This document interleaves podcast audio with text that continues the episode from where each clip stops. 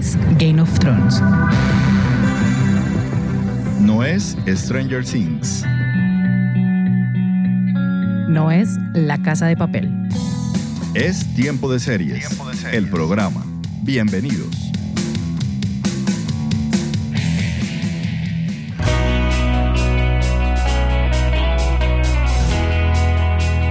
Seriefilas y seriefilos del mundo, maratoneras empedernidas, consumidores de series. Yo soy Catalina Serrano y les doy la bienvenida a un nuevo episodio de Tiempo de Series, el programa. Recuerden que pueden seguirme en mis redes sociales, arroba tiempo de series by Cats, en Facebook, Instagram y en el canal de YouTube. En Twitter me encuentran como arroba tiempo de series. También estamos en la comunidad de blogs del tiempo. Allí pueden compartirnos sus opiniones, sugerencias, comentarios y recomendaciones seriefilas. De esta manera seguiremos creciendo en esta comunidad amante de las series. En este episodio de Tiempo de Series, el programa vamos a hablar de una de mis series del año. Ya habíamos hecho un capítulo sobre esta serie, pero fue un capítulo que más como de abrebocas de lo que íbamos a ver en Lovecraft Country. Pero como ya tenemos todas las piezas del rompecabezas porque la serie finalizó el 18 de octubre en HBO, pues invité a una amiga seriéfila para que hablemos de esta serie. Así que sin más preámbulos, vámonos de una a maratonear. A maratonear. What's that book you've been reading about? It's about heroes who get to go on adventures, defeat the monsters, and save the day.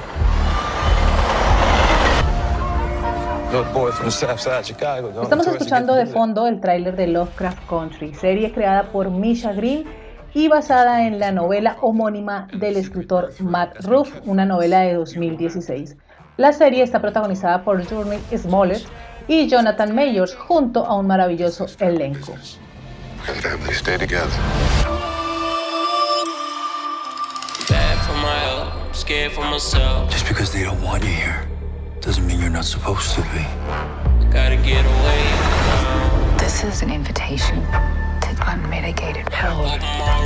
Lovecraft Country nos cuenta la historia de Atticus, un veterano de guerra afroamericano que regresa a Chicago para emprender un viaje por el pasado de su familia en 1950 en Estados Unidos.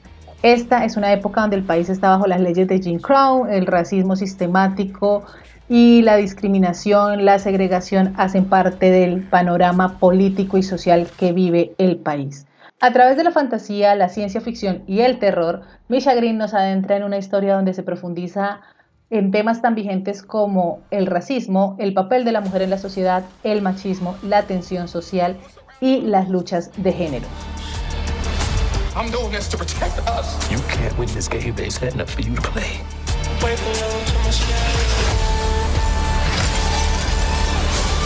Legacy belongs to our family. We gotta face this new world. Y para hablar de Lovecraft Country he invitado a Natalie García, blogger y creadora de Inspira Conecta, un blog donde pueden estar enterados de todo lo que sucede en el mundo del espectáculo. Natalie, bienvenida a Tiempo de Series y gracias por estar aquí. Muchas gracias, Cata, por invitarme y feliz pues de, de, aportar lo que pudimos ver o lo que me encantó de esta serie maravillosa de HBO. Así es, esta serie que además es una serie que combinó diferentes géneros, bueno, combina diferentes géneros, tuvimos fantasía, terror, aventura y además un drama muy bien construido con temas muy pertinentes para la época. Pero antes de entrar a hablar de ellos, Natalie, ¿por qué no le contamos a la gente como de qué va Lovecraft Country? Pues mira que cuando el primer capítulo comentaba con amigos de qué va a tratar, vimos el primer capítulo y bueno, pero es que habla de racismo, pero es que también hay monstruos, pero es que también hay magia, pero es que también hay mitología.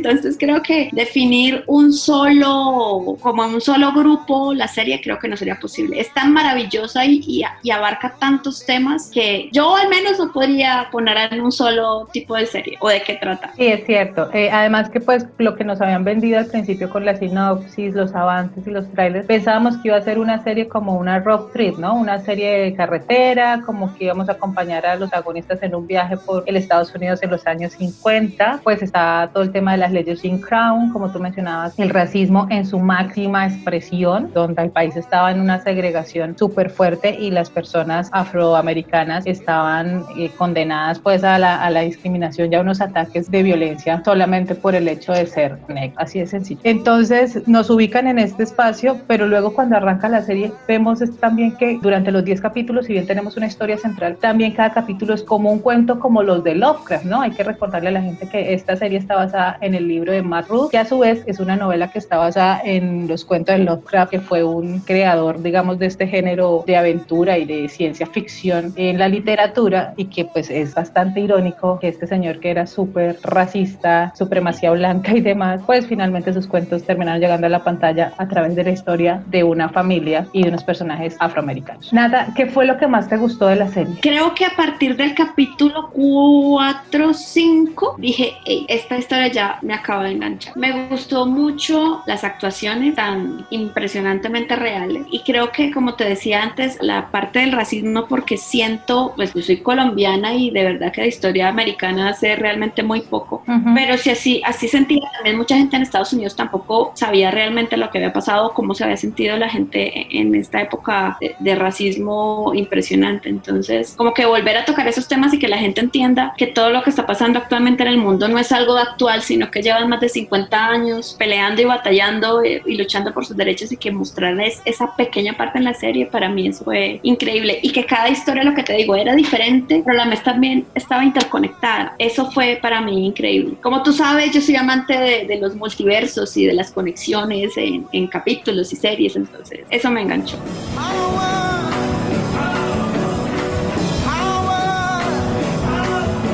Así es, esta serie es una historia en la que tenemos de todo, fantasía, terror, ciencia ficción, viajes en el tiempo, multiversos, monstruos y todo esto pues como lo mencionábamos en un contexto social y político de un país segregado, ¿no? La serie además pues como ya lo dijimos aborda el tema de la mujer y de su papel en la sociedad. Aquí tenemos un cast maravilloso, femenino, con diferentes mujeres de todos los tamaños, de todas las formas, de todos los colores y con diferentes formas de pensar, con temores y luchas colectivas, pero también individuales. ¿Cómo viste tú este tema de la mujer en la serie?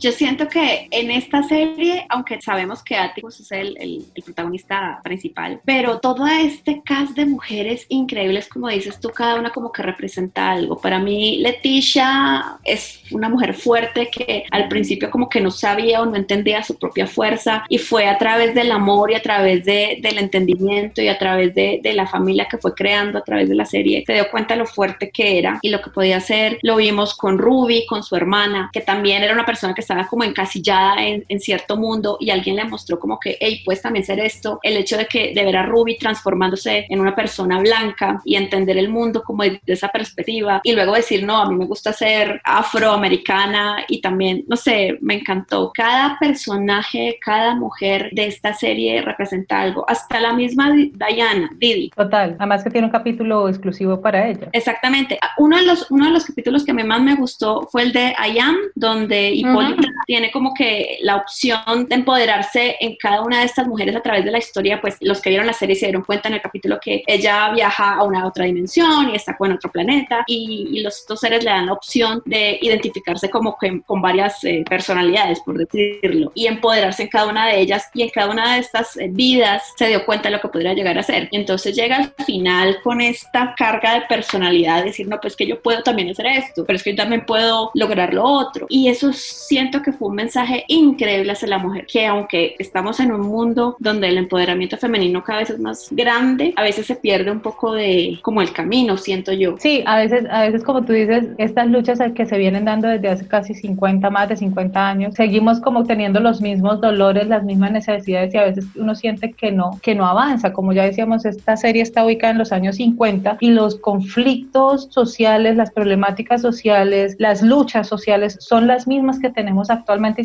y, por eso las hace tan vigentes. En este cap capítulo de I Am hay una frase muy interesante que dice Hipólita, que ella dice que por fin se siente libre, que si bien ella siempre se portó bien, digamos, y asumió el papel que la sociedad tenía para ella, es más duro darse cuenta que siempre estuvo encadenada y no se dio cuenta quién le había puesto las cadenas, ¿no? Porque ella quería salir de viaje con su esposo, ayudarlo en esta guía, porque además también se profundiza en eso, en este Green Book que ya lo habíamos visto en la película. También vemos este Green Book que era esta guía para que las personas afro pudieran viajar por Estados Unidos y no tuvieran ningún inconveniente de ser atacados o asesinados, que era lo peor que podía pasar, pues por la supremacía de, de los blancos. Y en ese capítulo de allá uno nota en toda esta reflexión que ella hace al final con su esposo, que si bien George, el tío George, que además fue dolorosísimo cuando lo perdimos, toda esta reflexión que ella hace y si bien George era un buen marido, ella dice que siempre se sintió, empezó a sentirse disminuida, disminuida y como pequeñita como ese síndrome de la mujer pequeña, ¿no? Y que y no que le echa la culpa a él, sino que él simplemente dejó que ella siguiera como acomodándose y no siendo lo que podía llegar a ser y el potencial que tenía. Entonces es, es muy interesante estas reflexiones al, alrededor de la mujer y lo que tú mencionabas de Ruby, por ejemplo, cuando tiene la posibilidad de ser convertirse en una mujer blanca gracias a la magia y sale y disfruta y entra a los lugares donde puede entrar sin ningún problema porque es blanca y demás. Igual también se da cuenta de la discriminación o de las situaciones que viven las mujeres independiente del color que sean, ¿no? Solo por ser mujeres. Ajá, exacto. Entonces eso también es, es muy interesante y por ejemplo, algo que me gustó mucho de la serie es que cada capítulo está enfocado en uno de los personajes. Entonces así podemos conocerlos a todos para llegar pues a los tres o dos últimos capítulos donde ya los reúnen nuevamente a todos y ya todos se dan cuenta que están finalmente luchando Exacto. Eso por fue el muy, mismo objetivo. Eso fue muy interesante en el último capítulo que vimos el domingo, porque así como dices, todos estos, creo que faltó George, pero en cierta manera estuvo,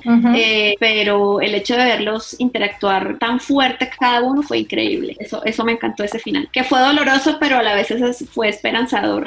Sí, es doloroso. Y por ejemplo, uno de los personajes, hablemos de los personajes, además de los principales, por ejemplo, a mí un personaje que me parece muy complejo es Cristina. O sea, Cristina es un personaje que uno a veces dice, desde el principio dice como es la villana, pero todo el mundo, todo el tiempo los está como ayudando. Claro, ella los necesita finalmente para lo que vemos en el domingo, pero es muy complejo, es un personaje muy complejo porque se debate todo el tiempo en lo que quiere lograr, pero también como que ella quiere hacer el bien. Es, es un personaje muy raro. Claro, y desde el primer capítulo se veía como, quiero que mi papá me quiera. Ah, sí. Hago esto para que mi papá diga que soy buena. Eh, sí, como que también, pucha, también por ser mujer no puedo lograr también ser una parte de la logia, ¿sí? Y después, al ver esta historia de amor también maravillosa con Ruby, quiero amar a esta mujer, pero tampoco puedo hacerlo como quisiera. Yo creo que eran como esos conflictos internos bien fuertes y como dices tú, quiero hacer este eh, hechizo porque quiero la inmortalidad, pero es que también son mi familia, porque en cierta manera Atticus era su familia. Claro. Entonces, eh, muy interesante siempre ver el conflicto capítulo tras capítulo de, de este personaje.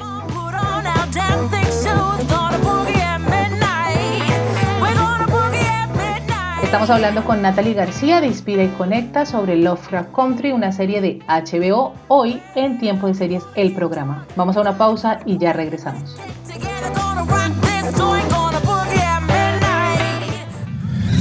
Únete a la comunidad de seriéfilos y seriéfilas más grande del mundo siguiendo las redes sociales de Tiempo de Series by Cats en Facebook, Twitter e Instagram. Y escúchanos también cuantas veces quieras en Spotify, Evox y Deezer y demás plataformas de audio.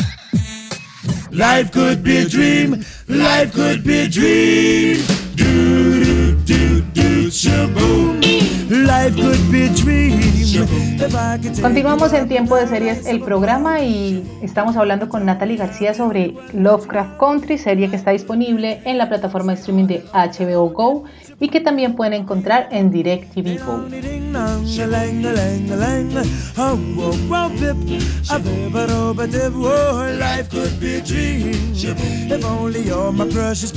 En la primera parte del programa hablábamos de los personajes secundarios. Ahora profundicemos en nuestros protagonistas. Atticus, interpretado por Jonathan Major, y la fantástica Letty Lewis, que creo que es mi heroína número uno en este momento. Un papelazo de Journey Smollett.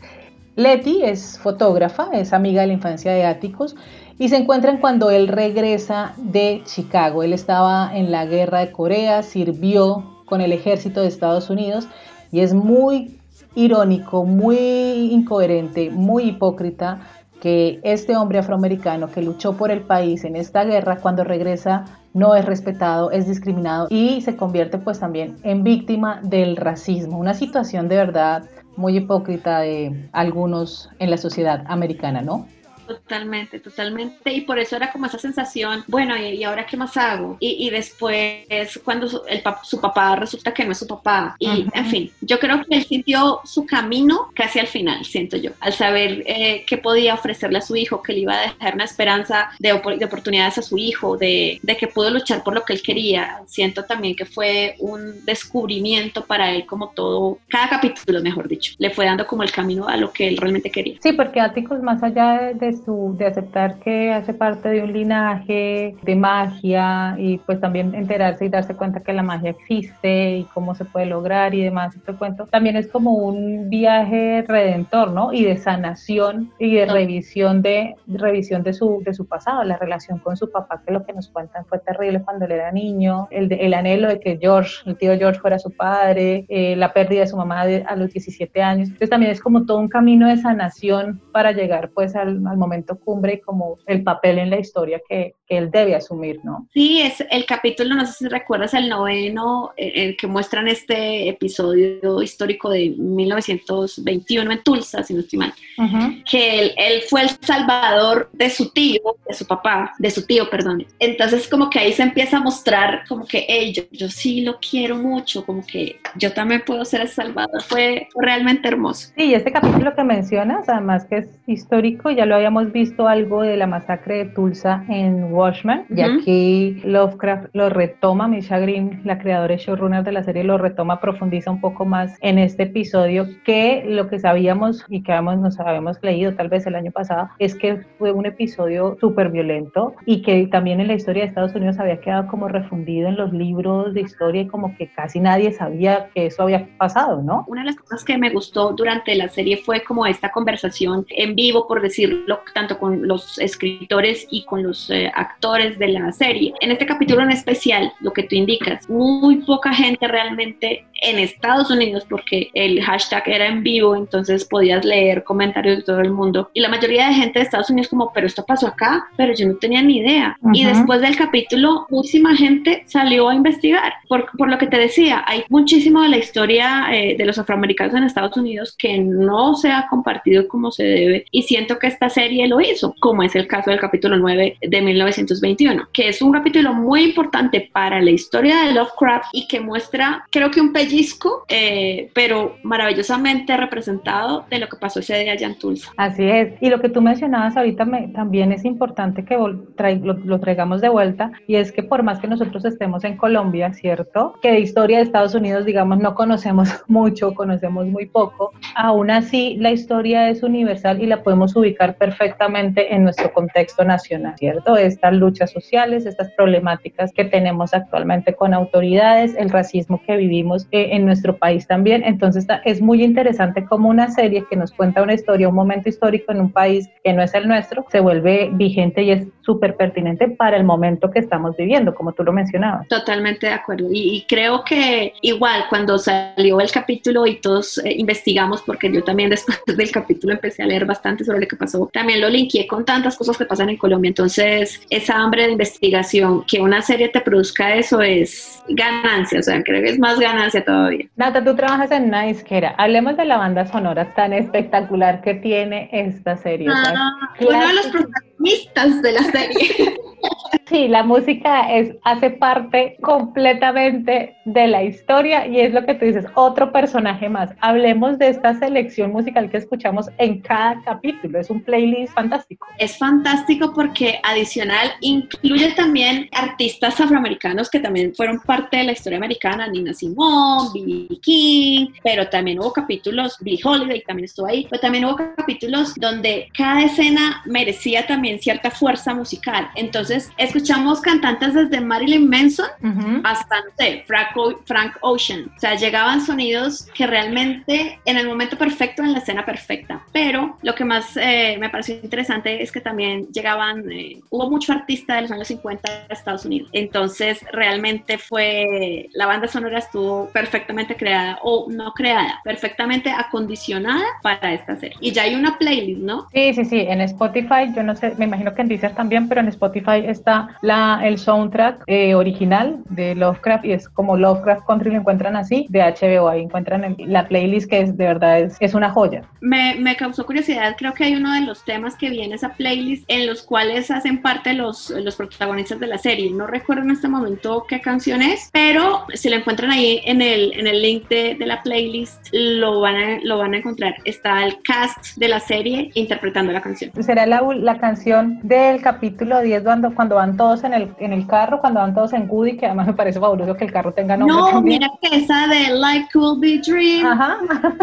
No, no, no, no, no. Esa canción es de los años 50, eh, fue súper conocida. Se me pasa en este momento, perdóname el nombre de, de, los intérpretes, pero fue muy conocida. Es más, esa canción hace parte de una de las películas de Cars. Uh -huh, uh -huh, uh -huh. Que es cuando, cuando el pueblo queda lindo y todo. Rayar Spring está lindo para que recibiera a la gente. Además, el tema no solamente es, es motivador, sino que nos ayuda a cerrarlo, ¿no? Porque es, creo que es el único tema que se repite en la serie. Lo escuchamos al inicio cuando Atticus llega a Chicago, va en el bus, y lo escuchamos sí. al final cuando se va dirigiendo a Arda. Es una canción feliz. Sí, es una canción es una feliz. Can es una ca canción para ambientar esos momentos de, ay, qué rico que estamos viviendo esto. Pero, pero bueno, después llegaron las canciones un poco más tristes, pero también muy poderosas. Escuchar a Nina Simón, ah, sí. fue, fue maravilloso. En cada cierre de capítulo era genial escuchar esta, esta canción, este, esta canción de Cinnamon, que es un clásico y una, y una de sus canciones, pues digamos, más reconocidas. Sí,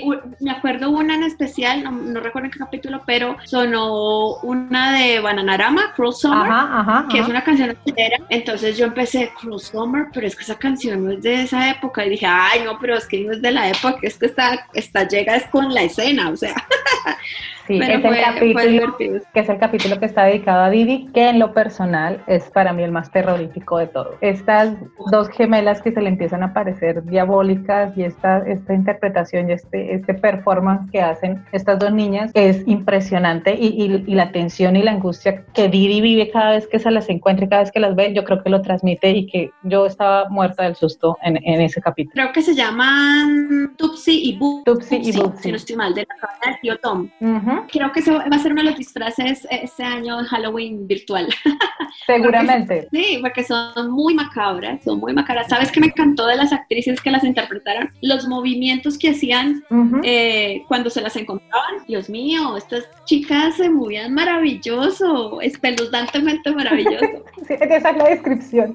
Sí, es un performance de baile muy, muy interesante y, y- y espectacular. Es- Los movimientos y el control del, que tienen del cuerpo estas dos, estas dos niñas es impresionante y que además los movimientos también transmiten esa, esa angustia, ¿no? O sea, el, el miedo que provocan verlas o encontrárselas, ¿no? Totalmente. Fue, fue, eso me encantó. O sea, me, me daba susto porque de verdad fue muy miedoso la primera vez que la vieron en esa estación de tren. Uy, no, Terna.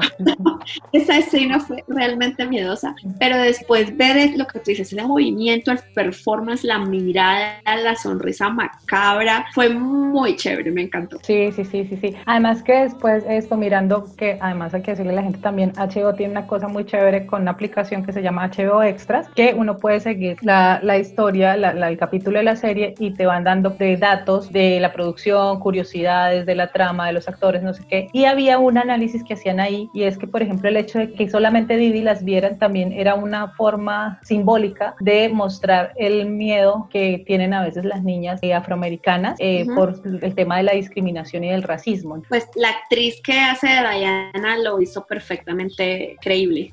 Sí, hablábamos este de eso, de, de las actuaciones que son, son muy buenas, todos son muy, muy buenos actores, grandes actores y, y se meten tanto en el papel que finalmente ellos lo están viviendo, ¿no? No, no, no hay una, no hay una, no hay un espacio como para que uno tal vez no les crea.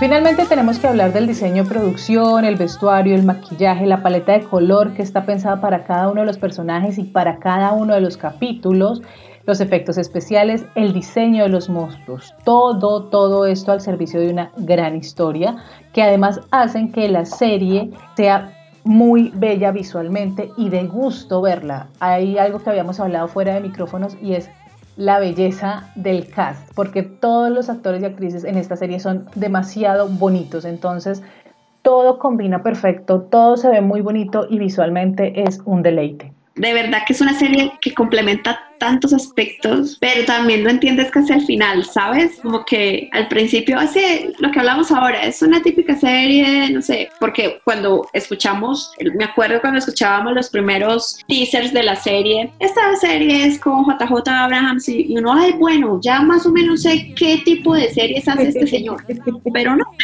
pero no, cuán equivocados estábamos. Claro, eh, es que teníamos detrás, pues detrás están J. James Abraham, que tú lo mencionas, está Jordan Peele, que es el director de Get Out y de As, que ha manejado todo el tema del racismo en sus películas también. Misha Green, que es la creadora y la showrunner y guionista, y Mark Rolfe, que es pues el creador de la novela. Entonces lo que tú dices, no, bueno, Jordan Peele sí, más o menos sabemos como de qué vaya, es como, no, no, no, no sabemos, estábamos, hemos sido engañados, no sabíamos de qué iba ni, ni, ni sabíamos todo lo que implicaba. Pues nada, finalmente, ¿por qué hay que ver la serie? Por Atticus, no mentiras. Yo la volvería a ver realmente y creo que la voy a volver a ver por, por el manejo de cada capítulo, por el manejo de la historia americana eh, dentro de la serie, por cómo se abordan estos temas de los cuales ya hemos hablado, por la importancia que le dan al papel de la mujer en tantos aspectos de la vida, eh, porque me encanta ver buenas actuaciones y realmente siento que esta serie para el próximo año se va a llamar muy, muchas nominaciones, tanto para Golden como para Emmy, y porque al final, eh, nos, pues al menos para mí, el capítulo final me mostró que podemos ser héroes o podemos ser monstruos, podemos, eh, podemos un, un capítulo de nuestra vida puede ser muy malo, pero al final nos da un mensaje y, y, siento que no todo lo malo que nos pasa en la vida es realmente malo, sino porque realmente nos va a llevar a algo bueno, porque nos da un mensaje esperanzador. Siento que por todas estas cosas la volvería de nuevo y por supuesto por su música maravillosa en cada capítulo. Pues Nata, muchísimas gracias por acompañarme hoy aquí en Tiempo de Series, el programa, hablar de esta maravillosa serie que de verdad nos dejó con muchos, muchos comentarios y nos dejó con ganas de repetirla nuevamente. Pues mi Cata, gracias a ti porque hemos hablado delicioso, porque me has hecho acordar también de cosas que, en su momento, pues en ese momento no, me acordaba y realmente es una serie que vale la pena verse, es una serie que tiene, como lo hemos hablado en este momento, tantos temas y actuales, no importa que la serie esté ambientada en los años 50, sino que son temas que se siguen tratando y ante todo por buenas actuaciones, o sea, yo creo que la serie se enamoran por, las actuaciones, por la ambientación, por la música y este es el mejor ejemplo que todo se converge en una sola. Entonces, gracias a ti por invitarme a hablar de esta maravillosa serie que ojalá tengamos segunda temporada el próximo año. Ojo, HBO, por favor, escúchanos. si nos estás escuchando, por favor. Como lo menciona Natalie, Lovecraft Country aún no ha sido renovada para una segunda temporada, pero mientras llega el anuncio, pues los invitamos a que disfruten de esta serie. Son 10 capítulos de una hora cada una y la pueden encontrar en la plataforma de streaming de HBO Go. Asimismo, pueden verla a través de DirecTV Go. De esta manera llegamos al final de este episodio de Tiempo de Series, el programa. Gracias a todos ustedes por estar aquí. Tiempo de Series, el programa es una idea original de quien les habla, Catalina Serrano, con la producción de Julián Cala.